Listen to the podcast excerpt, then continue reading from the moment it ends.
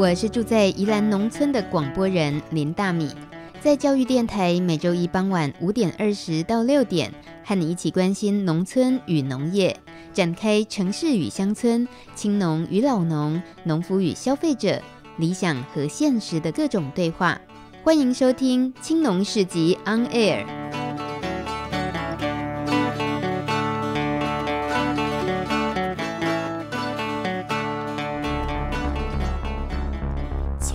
村看世界，看见新农村，舌尖上的农村。走开啦！欢迎收听《青农市集 On Air》，我是大米。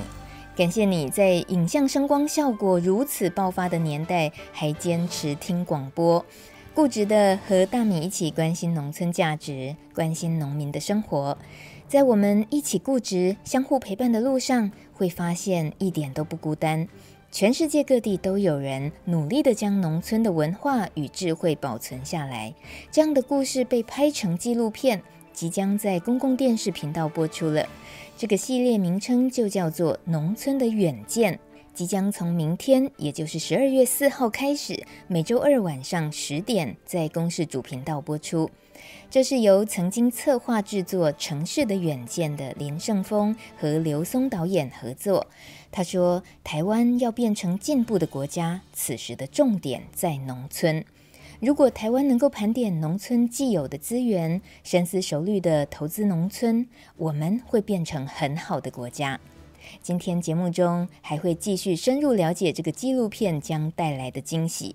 而在每个月第一周，也是我们关心国际农业新闻的时间，交给一边种水稻一边读国际新闻的农友蔡雪清为我们编辑播报。我们常听到“人权”这两个字，也或许懂这个概念是什么意思。人应该能够自由生活，有最基本的生存条件，食衣住行等。但各位应该没听过农民权这样的概念吧？农民不就是人吗？需要特别强调他们的权利吗？农民权这个概念或许还没有普及，但今年十一月，联合国大会第三委员会已经通过了一份叫做《农民权与乡村工作者权利宣言》的政策。联合国因此将请求各个会员国在国内政策上落实宣言所提倡的内容。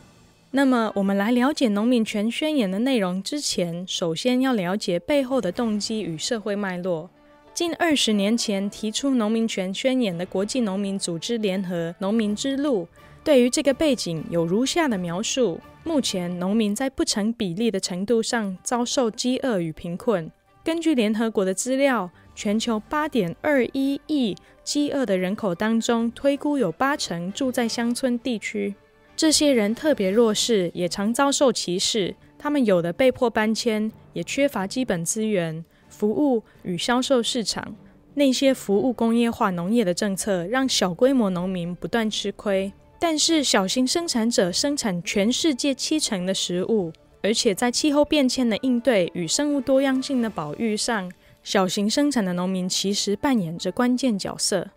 在这个多数国家为了经济发展而牺牲农村与农民权益的年代，农民的权利如此受到联合国的肯定与支持，别具意义。虽然宣言即使通过了，也没有具体法律效益，但它将会成为各国立法的参考值，成为农民争取权利时的重要依据。有关农民权与乡村工作者权利宣言内文有二十八条，无法一一陈述，但里面涉及的相但里面涉及的相关权利包含使用与取得土地以及自然资源的权利，农村性别平等相关的权利。在安全健康的环境工作的权利，包含有权利不使用或不接触有害健康物质，例如农药或农业污染源。国家应该执行相关政策，来达到永续土地使用与保育目标，包含生态农业。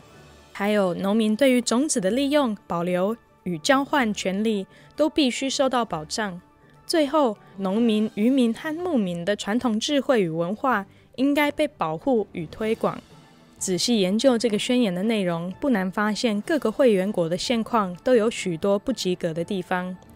而这个宣言通过了，也不可能快速改善农民与乡村工作者的处境。但是农民权利宣言所叙述的内容获得了大部分联合国会员国的肯定与支持，可见世界各国有开始重视与保障农民权益的趋势。不过，参与投票的一百七十个国家当中，有四十九个不表态，也有七个国家投反对票，包含美国、澳洲、纽西兰与英国。世界的农民是否有一天能因为农民权宣言而带来真实生活的改善？又或者只是空欢喜一场？除了持续观察之外，也更需要靠提倡农民权利的各种团体与单位，要求政府以宣言内容立法或执行政策，才能真的看到农民权实现的一天。以上新闻由蔡雪清编辑播报。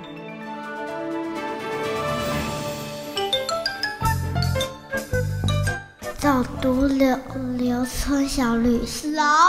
农农农。走读农村小旅行，农村超好玩。在宜兰种田的科学家林芳仪，最近和深沟村驻村艺术家田文社合作，办了一场金醋比金努意义很有意义的钓鱼比赛。这两位呢，常年是以友善耕作种水稻。基于想要对农村有更深远的认识，就借由钓鱼活动来认识过往的农业对于环境和生物的影响，进而也希望能规划一个能同时兼顾生产、生态和生活的友善农业的蓝图。果然一呼百应，这一场深沟钓鱼大赛暨水域生物年度盘点，总共进行了九天，从十一月十七号到十一月二十五号，短短九天内，竟然累积超过两千笔的观察记录。不过，发现大多是属于外来的鱼种。而值得一提的是，这次的比赛方式，它是结合一款生态调查工具，手机的 App 叫做 iNaturalist，大家可以记下来，或许你也可以用得上 i dash naturalist，N A T U R A L I S T。这一款 App 工具可以让参赛者随时可以拍摄鱼的照片，上传记录时间和地点，接着再让生物学家进行辨识。记录下深沟地区的鱼种分布的现况，还有进行分析。尤其呢，他们也强调这一次钓鱼比赛是以生态调查为主的，尽量要降低对环境的干预，也规定要使用无倒钩的鱼钩，减少对生物伤害，还有禁止电鱼、毒鱼的这一类的行为。哦，对了，既然是比赛，当然有奖金，首奖的奖金有五千元。而首奖指的就是记录到最多的物种，而特奖呢是奖金两千元，是记录到最多只。这个区分也是蛮有意思的。到底最后奖落谁家呢？大家可以关注一下，十二月九号中午十二点，在深沟钓鱼大赛暨水域生物年度盘点这个脸书专业会公布答案。大米发现，这个活动进行期间，村子里也有很多老人家会慢慢回忆起自己小时候，田里啊、溪边啊，随时都能抓到像泥鳅、小虾、鲶鱼、鳗鱼、毛蟹，还有乌龟等等。虽然现在已经几乎看不见这些台湾原生种，但像这样还能保有安全干净的水域，可以抓鱼抓虾的农村，在台湾也是越来越少了。就像公司即将推出的纪录片《农村的远见》，导演刘松他就说：“农村真的很可贵，我们为什么不珍惜它呢？所以我们就跑遍世界各地的农村，为台湾的观众做点功课，让观众体会它的可贵。”待会节目第二段，大米邀请这次负责《农村的远见》纪录片企划工作的宋若珍小姐，来谈谈纪录片的幕后故事，以及对她人生带来的巨大转变。天天我等着你，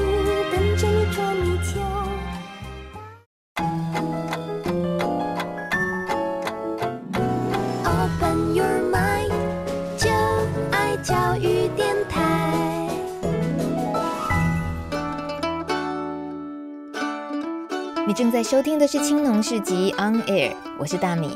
明天开始在公视即将上映的纪录片《农村的远见》，拍摄团队跑遍了台湾、日本、印尼、德国、荷兰，还有美国，收录了十个农村发展的最佳案例。这是个农村，地理气候不同，文化历史不同，规模经营方式各有特色。负责纪录片的企划统筹工作，宋若珍呢，她认为唯一共通点就是他们都在诉说着生存的故事。从若珍参与的角度，结合她在宜兰务农的经验，有很多幕前幕后的故事值得和大家分享。但其实企划更早之前。林胜峰老师他们拍完《城市的远见》之后，拍完之后，因为受到的回响很好，然后大家，然后等于那部纪录片变成社区营造啊，然后或者是呃在学校里面的教材，就不管在社区或在学校里面，只要讲城市发展啊、都市规划、啊，变成教材，非受到非常好的好评。嗯、那公司就有说，那是是可以拍第二季。嗯、那那个时候老师也常说，就是那个时候好像是九二一。过后，然后老师也进到灾区去重建，还是就看到了，就是台湾的发展的重心应该不是在城市上面，就重点不在那，可能未来的发展重点就是它。应该可能是农村，所以他就想说，那应该不是呃城市的远见了，那就是农村远见。所以其实气化从在二零零八过后，他们就已经开始陆陆续续找了很多专家在想，那如果是以农村为主体的话，那我们应该要找哪些故事才是对台湾观众最有启发的？那是从那个时候开始，嗯，那就隔了在很多时间，毕竟是一个很大型的企划，然后跑要去跑全世界各地十个地方，那。因缘聚际会，直到二零一五年，然后开始开拍。那其实也正是那个时候，也正是台湾在讨论农村新农村这件事情最蓬勃发展的时候。所以一切都是命运的安排。对，或是像农地农用的这些议题，正是大家开始关注，然后有点全台湾各地，宜兰开了第一枪。嗯嗯，有那时候你也人在宜兰吗？是那个时候我已经回来大概两年了，两三年差不多。你是宜兰小孩啊？我是，我是在哪里长大的？我在罗东长大。对，但所以其实，在罗东长大，大家通常不会说你是乡下小孩，因为其实罗东算是。宜兰县，嘿，奇亚，这是都市里的小孩。可是很有趣的事情是，我们每次只要，因为大家在宜兰都会有这样的共同生长环境，就是在宜兰长大之后，到了外县市，就是嗯，你是乡下来的，对，乡下，你们骑山猪吼，骑山猪 是谁？谁说的这个？常常好不好？常常说，哎，你们骑山猪，你们宜兰骑山猪吼，太离谱了啦！这一定是那个台北市区的人，我也有经历过，一旦是离开台北市的这个腹地，全部一律叫乡下来的。对，没有错。但是也很有趣的事情，就是宜兰人很喜欢讲自己是宜兰人，就是我们对于这个地方的认同是很高的。我们觉得这个在宜兰的生活是很棒的，所以我们然后还有当然还有一些前辈累积下来的呃好事，所以让我们觉得这边是很有光荣感的。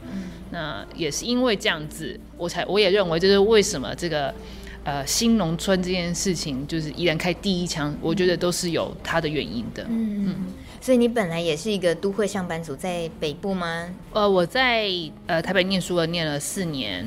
然后工作了一年，就是我在外商公司上班，工作了一年多之后，觉得嗯。我真的没有办法每天早上进到一个地方嘛，就灰灰的，然后出来又在晚上，然后都在这些格子里头，然后觉得哈，而且每天看到那些数字啊、代号啊，觉得很，你觉得你跟这个地方没有连接，就觉得啊，还是回家再说好了。嗯、对，就是先回家再说，就不管了，就先回家再说。然后就意外的，就是开始做了一些社区营造啊，或者是。比较环保啊、低碳方面的工作，嗯，也是因为这方面你关注这个议题，做着这方面工作，所以才会认识了农村的远见这一个制作团队，像是林胜峰老师。若真，你接手农村的远见企划这个工作，嗯、是你职场生涯里面，你会怎么形容这份工作？我觉得就是当然很好学习，然后对我个人来说的更重要的影响是。它改变了我工作的重心，让我有机会呃静下心，然后或者是去对我想做的事情，然后去实践这样子。你是说一个彻底把你生活节奏打乱的事情，它刚好可以是训练了你 新生活的节奏。是这个，等一下后半段我们会来深论这个部分到底是怎么衍生成这样。其实就是若真后来也自己开始种田了。那先说说农村的远见这个拍摄工作，因为我们从十二月四号会开始在公视的首播看到第一集是印尼巴厘岛千年的智慧苏巴克。呃，从这样子每周二的晚上十点会陆续看到五集。呃，你在这一系列的节目企划里面，我们当看到这样子的内容的时候，其实非常震撼。我自己关心农村农业的议题，做这方面节目就是三四年，觉得能够看到一个自己关心的之外的一个农村的视野，然后他们千年的智慧。天呐，就是除了画面美轮美奂的那种震撼之外，就是你们呈现出来说故事的方式，接触的去听在地的人，各个领域的人传述出来的这些智慧，都是令人震撼跟感动。那你自己在规划这样子的拍摄工作，所谓的企划，你在意的是什么？你们团队里面企划的重点会是哪些？呃，我们在乎的点其实有两个。第一个是这个故事是否符合永续的概念，不管是人跟人之间，就社群之间之间的永续，或者是经济上的永续，或者是生态上的永续。那另外一个是这个故事是否已经是一个我们我们很少去挑那种五年内的故事。五什么意思？就是这件事情只发生五年，只是为什么两百甲没有在我们的故事里头？哦，先澄清一下，就是。通常我们都会挑一个这个事情已经发生了大概十年、二十年，甚至这个像巴厘岛这个上已经有一千多年的历史的故事，因为我们认为农村不比都市，它其实是一个很长的累积，在历史长河当中累累积。那只有经过时间的淬炼，然后我们因为我们不想要就是挑了一个就是泡沫，可能两三年它就可能。尤其是新农嘛，很容易有这种情形。他可能两年之后他就哦，他就要退缩，而且不是坏事，就是这本来就是在发展当中，呃，容易出现的事情。但是因为我们这个纪录片想要让大家可以十年之后再看，二十年再后之后再看，都能够从这些故事里面获得到一些东西。所以我们在挑选的过程当中，呃，主要是首先是一定要符合永续的概念，然后接着呢才是，然后通常这个故事都会是有一段时间淬炼过后。的那呃，作为企划，但我不可能自己一个人，我没有那么厉害，嗯、一个人就可以知道这些故事。我们的我们其实有很坚强的顾问团，嗯、所以很大的挑战是我们能我们能不能够像你看的巴厘岛那一集，你发现有很多很多人物嘛？对。所以我们要如何让这些人的时间刚好都能够落在我们那两周去的时间？那这是一个很大的挑战。但是更有趣的事情是，就算我们做了万全的准备，嗯、我们到了现场，常常也都会有发生，就是这故事实在太有趣了，这个人太有趣了，Go，就是我们就加码加码就去拍。那这个时候，呃，我们的制作人就是还有导演，他们就会扮演很重要的角色，他们就会就知道，好，就是这个故事这很值得追，然后我们就会整队整批人马就就拉过去。嗯哼哼哼，这样子发生的频率高吗？我们我只能说，我们导演跟制作人都是非常求好心切的人，他们觉得就是不能放过，尤其公视好不容易给我们这么好的资源，然后给我们等了这么久才有这个机会，就出来这两周，大家能够把握的事情都要尽力的把握，对，常常会发生这种事情。那我好奇一下，主持人就是大敏，你觉得那个？巴厘岛里头，你很喜欢最就是哦，好感动的的的哪一个？呃，他们在下着暴雨的时候，就是午后雷阵雨的时候，啊、他们就会趁着那个时候进去一个很美的那种呃木建筑里，嗯、就是他们在地风格的凉亭，然后开着会讨论一下，大家交流一下最近的农事的状况。嗯，啊，觉得怎么会有这样子的？呃，农村运作的模式，嗯、像我们在台湾，我们看着宜兰，呃，在地可能就觉得啊，比靠嘛，嗯、就是比靠这样的东西。嗯、可是呢，在地他们是用那样的方式，而且是觉得农民之间的参与感好高。嗯，那再来是很感动于，呃，有各个例子，嗯，真正的例子那些，所以我就刚刚你在说你。得要去打点那些先要访问那些，我就觉得好好佩服哦。而且这语言的问题，嗯、然后你们又不是在在地生活的，可是他能够呈现的那么落实在呃听见最。真实当地的声音，还有让他们说出一些我们如果不是到了当地，我们即使去聊天，我们都可能聊不到的内容。巴厘岛过去对我来讲就是一个观光胜地，我自己也没去过，可是那里我从来不知道，原来它有一个这么深、这么重要的农业智慧的价值在那里。这件事情你自己有震撼到吧？有，其实，在做这个功课的时候，确实也抱持的就是为什么我们要去巴厘岛？那不就是一个度假的地方吗？那就那就是一个躺在里头，手泡着海，脚泡着海水，对，就是这样的地方。但确实就是这个纪录片也给我自己很多这种，就是到处都是故事，就是我们真的要，我们是不是有那个机会跟那个。眼睛去看到这些故事，这这也是这个纪录片交给我的事情。嗯，所以那我们就直接可以了解一下，那你到底拍完纪录片，自己内心发生了什么事，然后就跑来种田。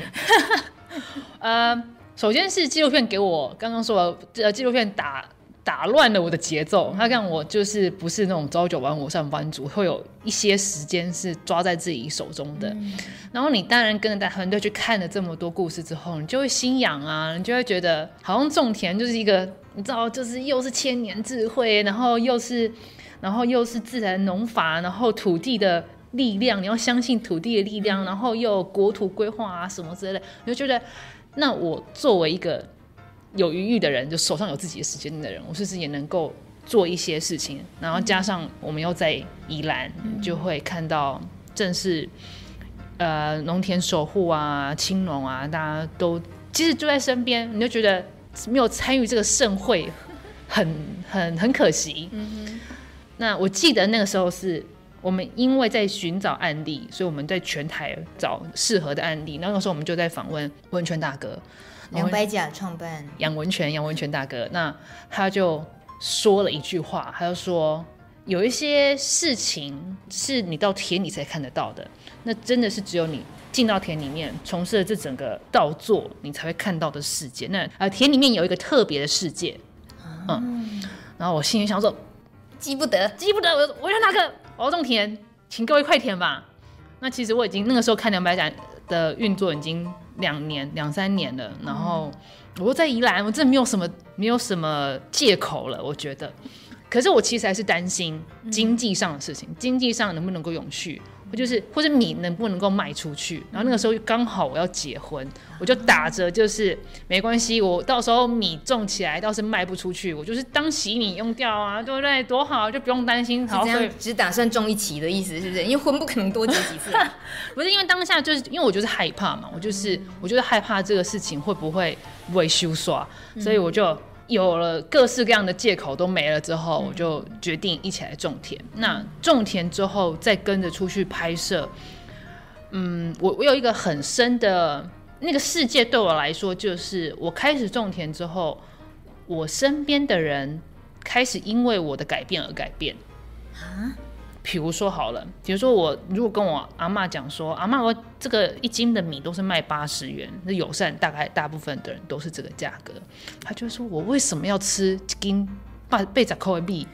嘿，市场卖一斤二十块都有啊，现在卖卖八十块的。嗯哼。但是因为他爱我，因为他疼我，所以他当然就会帮我介绍，然后也吃我这种米。而且比起市价，他还问说：“你这个没有农药、没有化肥，米怎么可能好吃？啊、就是这怎么可能种得出来？”嗯、老人家就是不管你说再多，跟他讲多好的理论，他们都是不会听的。你只有做给他看，让他吃到、得到，他才会相信你。嗯、那其实我家自己也有田，嗯、但是我阿公就听到我，我又是女生，你知道，他就会觉得你就是女孩子在干嘛？送你去大学念书，不是为了让你当农夫啊，对，就是你才他个卡卡加偏起啊，对，就是就是就是这样，对不对？经典就是在这几句。可是你跟他讲太多理论呢、啊，你把它搬类轻松啊，博士也有种田啊，那个都没有用，他就是那都是别人家的事，不是你。嗯、那他们就因为我开始种田，有了一些改变，那这也给我在看农村或者是台湾农村的问题，我自己是这样认为，就是我们其实像我们去拍绿星，去拍巴厘岛，去拍呃淮阳乡，其实大家都有一个，尤其记得淮阳乡的故事，就是大家都对这个农业或是农村的重要性的共识是很高的，他们都认为这这是一件重要的事情。嗯，就像呃林松老师也常说，他们他认为就是农村不是成为都市的预备地，就然后农村也不是都市垃圾的垃圾场，就是农村的发展有它的神圣跟自主性，就农村有自己的路要走，它就是。他如果是人，他就是一个人，他有他自己要走的路，不是全部的人都要变成都市这样的人。嗯，那为什么我们自己或是在农村，现在大家有这么多不同的讨论呢？尤其在宜兰，就是我们常常说，我们每次看到那个 NAPA 说，哇塞，他们在四十年前，一九六零年代就已经有办法做那种农业保护区，就是这一块地只能农用，别的东西都不要进来。他们怎么能够做到这个事情？为什么我们做不到呢？嗯我后来就觉得，就是那个共识，我们还没有足够多的人认为农业或者是农村的重要。那既然你不觉得这个是重要的事情，你当然就不会有后续的政策啊、后续的法规啊继续往下说。就算有，就算有，也不可靠。不要说别人，你自己看我们南阳平原的农社，难道没有法规管吗？不是啊，就有法规在那，那你要怪，你要怪，呃，宜兰县政府的承办人员。执法不不彰吗？那就不是那个问题，那就在于我们还没有足够多的人认为这个事情是重要的。嗯、那要怎么样让这个共识能够提高呢？同温层永远就在同温层里头，嗯、那个更多人这件事情是很难扩散出去的。只有比如说像我这样子，只有我像我阿公他身边出了一个奇怪的孙女跑来种田，嗯、他才会觉得哦，这个事情是有可能，他的生命中要有这个人出现。嗯、那这也是我。认为就是我自己来种田，虽然是半农半 X，而且这个农的比例还有点小，但是我还是认为是很值得的。那这也是我觉得我们拍这个纪录片的一个事情，嗯，就是我们把窗户打开，让大家看到，就是其实有很多人认为农业是重要的一个，但是这个思考的契机就是，其实农业是重要的，农村是重要的，外面有很多做法，是不是我们也有可能开始？重视、正视农村发展的重要性。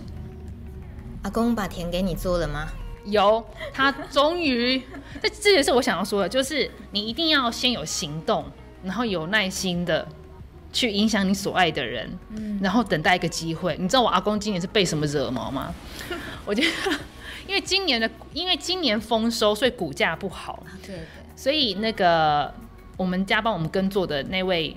长辈呢，那位阿姐呢，就少给了田租，而且给了一个很奇怪的数字哈，哦、就是那个 kimochi 很不好。他说：“啊，你们，哎，你们，我们到底走？我们不需要你的协助了，我们自己来。我们家自己有孙女会来耕作。”哇！然后我就等到那个机会，我又不用去说服他哦，嗯、他就是看我每天就是。因为我今年草顾的，我的田不是顾得很好，所以我田那个草长得很旺，所以我每天就是最后要收割前，就是每天五点五点就要出门，然后七点回来，然后下午再一班，就是两班去去锄头，不然来不及了。嗯、哼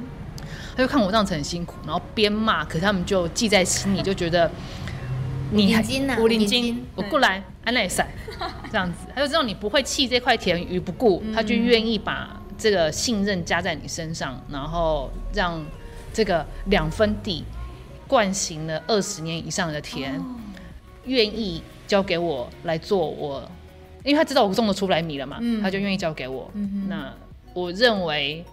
说改革者嘛，也不是，就是你你觉得想要往前走的人，你只要持续的做，嗯、然后等待一个机会，改变你身边你爱你的人，那那个共识，你认为重要的事情就会的重要性就被。被看到，嗯嗯，也唯有如此啊，嗯，而且就是要时间，没有办法。嗯、我们像我们走到像 Napa，Napa 也是四十年，然后绿星更是一个百年的事情，嗯，自然农法其实也走了一百年，巴厘岛更是上千年，所以我们每一个故事都是花了他们里面里面的主角各式各样，从农民一直到政府官员，到非营利组织的倡议者和呃。商人，大家都是走了很久的路才到他们现在我们看起来好像很威、很厉害、很美的境界。嗯、那也我有时间才有办法，这是我的看法。嗯嗯，所以给台湾的观众要推荐这一系列的。呃，纪录片的话，我觉得当然它就是好看，然后你会得到一些你自己在看的当下的解读。但呃，身为整个节目系列统筹企划，你会想提醒大家特别还要再多注意一点什么吗？在看的时候或看完之后思考的事情。首先是大家愿意看我们的节目，要看得完，要看得完，不是要看得完。我的意思是说，就是就是我们虽然可能在讲一些很深的事情，但是他如果你不去想这件事情，这还是一个很有趣的故事。嗯、然后在看完，我希望观众们可以认识到，我们很想要说的就是农村它有它自己发展的路，嗯、就是不是每一个农村都要变成都市。嗯、就是就好像你不可能要一个喜欢画画的人去念数学啊，嗯、就喜欢数学人就去数学，喜欢去国文就去国文就可以了。就是、嗯、然后，那对于现在就在农村里头努力的各位伙伴们，我也。觉得大家不要看完就就是很生气，就会觉得很或是很挫折，觉得那台湾都这么高啊，就是就是我们怎么会如此的悲惨，或者是我们怎么会这么的对自己觉得啊，我们来不及了，了台湾没有用了。但我觉得是可以稍微一点一点点这样想，但是其实我还是要再说一次，那都是人家花了上百年，就是十年、二十年、四十年才做到的事情，然后。我们这么说好，我们呃台湾的农村运动开始有十年吗？可能十年差不多。那、嗯、人家都是花了更久的时间，就是就是如果你我们如果如果我们认为农村的发展是重要的，确实也是重要的，它是生产啊，就是都市如果没有没有没有农村，它根本就无法继续走下去。然后加上农、嗯、加上农村又是生态。跟发展之间重要的那个交界，我们讲里山啊、里海啊，就是那是这个这么重要的地方，那一定值得我们有更大的耐心，花更久时间去影响我们能够影响的人。嗯，那一个签一个，一个签一个，搞不好二十年后就成了。后面就用这个笑声，我们带着一点点希望。我觉得你刚刚提醒很好，欸，哎，嗯，就或许看完以后心里。会有一些失落，嗯、就想到自己，嗯、我自己确实也会这样想，嗯、就哇，真不容易，台湾还有可能吗？总是会想这个，嗯、然后若真竟然还是可以想出鼓励我们的话。哎，我我还有一个想要说的，就是呃，其实每一个挑战都都还在继续哦。嗯、巴厘岛在变成文化遗产之后，好像取得了一个很高度的成功，嗯、但是因为世界遗产的关系，也让观光业觉得。就是你知道，要变成更多人认识它，更多蜂拥而至的观光人口就涌进巴厘岛。到目前为止，每一年巴厘岛的观光数字都在破纪录。嗯，当然给环境很多的压力，嗯、这是他们要面对的挑战。嗯，Wayang，Wayang，我们在故事里面呈现是他在这个历史长河当中其中一段，但现在他们也还在挣扎着自己的路要往哪里走，要变成慕尼黑的。呃，卫星城市呢，还是继续走自己的路？他们也还在呃路上。绿星也是，绿星其实我们在画面里面呈现它很美好的那一部分，但呃，它其实也还在挣扎着。就是绿星从一百年前到现在，每一年都在持续的缩小，每一年哦。荷兰的绿色核心，嗯、对，看起来你刚刚讲三分之一的台湾，对，但是每一年都在缩小，就好像南北极的那个冰，是。冰山一直在缩小，是面对人口成长压力，它还是每一年都在都在缩小。然后纳帕河谷，哎，纳帕河谷好像哦也有它的挑战，它也有它的挑战，嗯、一样就是你想想看，纳帕现在每一年都要面对那个野火的事情，每一年都在烧，他们都有他们自己的挑战在。那不是说他们取得那个成功就就没事了，也就是说，就是就算有一天，就是我们就是就就是我们现在这个地方有我们的挑战，然后我们到了他们那个地方有他们的挑战，就是这个挑战是永远都在的，永远都要努力的，而且都是追求卓越，而追求好还要再更好。那就是想做事情，想做事的人永远很多事情可以做。那那个往前的道路上，大家就是一起努力。而且就像你刚一开始有讲，其实这个节目就像开一扇窗，嗯，让大家看看其他世界各地正在进行的，嗯、呃，怎么样传承，然后或者怎么样变革，或者你说的，其实他们也还在拼，嗯、也还要为了要维持，可能那个要付出的心力又更不一样，嗯、所以好，但是你还是会继续种田是吗？会，我明年第三年的春耕还是会持续，因为现在没有办法，就是头洗一半。好不容易爷爷愿意把田交给你了，你当然是赌上名誉，你也要就是奋力一战啊！就是你好不容易促成这个改变，而且我也觉得就是一个改变会逼着你要继续往前走，嗯，就是没办法，嗯、就是你难道能够失信于阿公吗？但不能啊！嗯、很高兴今天访问这个农村的远见幕后的企划，竟然可以听出后面这一串故事。谢谢卓真，谢谢，谢谢。小市集大通路，长期关注饥饿与贫穷的安娜拉佩说：“我们每一次的消费就像是一张选票，决定着未来地球的样貌。”今天要推荐给大家，在美浓即将举办的小地艺术日，小小的地方的艺术日。这是结合来自四面八方的缘分，用很慢的速度酝酿成长，才开展出来的成果。由野地音乐会邀请了像黄伟杰、中桥，还有游阿嬷乐团，还有绿食育工作坊、冰的小农好食材，还有食物森林艺术装置、手作艺术市集，甚至还有办桌诶！十二月八号和十二月九号。礼拜六、礼拜天这两天一一上菜。关于在美浓举办的这场小地艺术日，详细地点是在美浓区广林里广福街一百五十二巷六十号。欢迎南部的朋友把握这个机会，当当瑞高撩，特地来这里玩哦。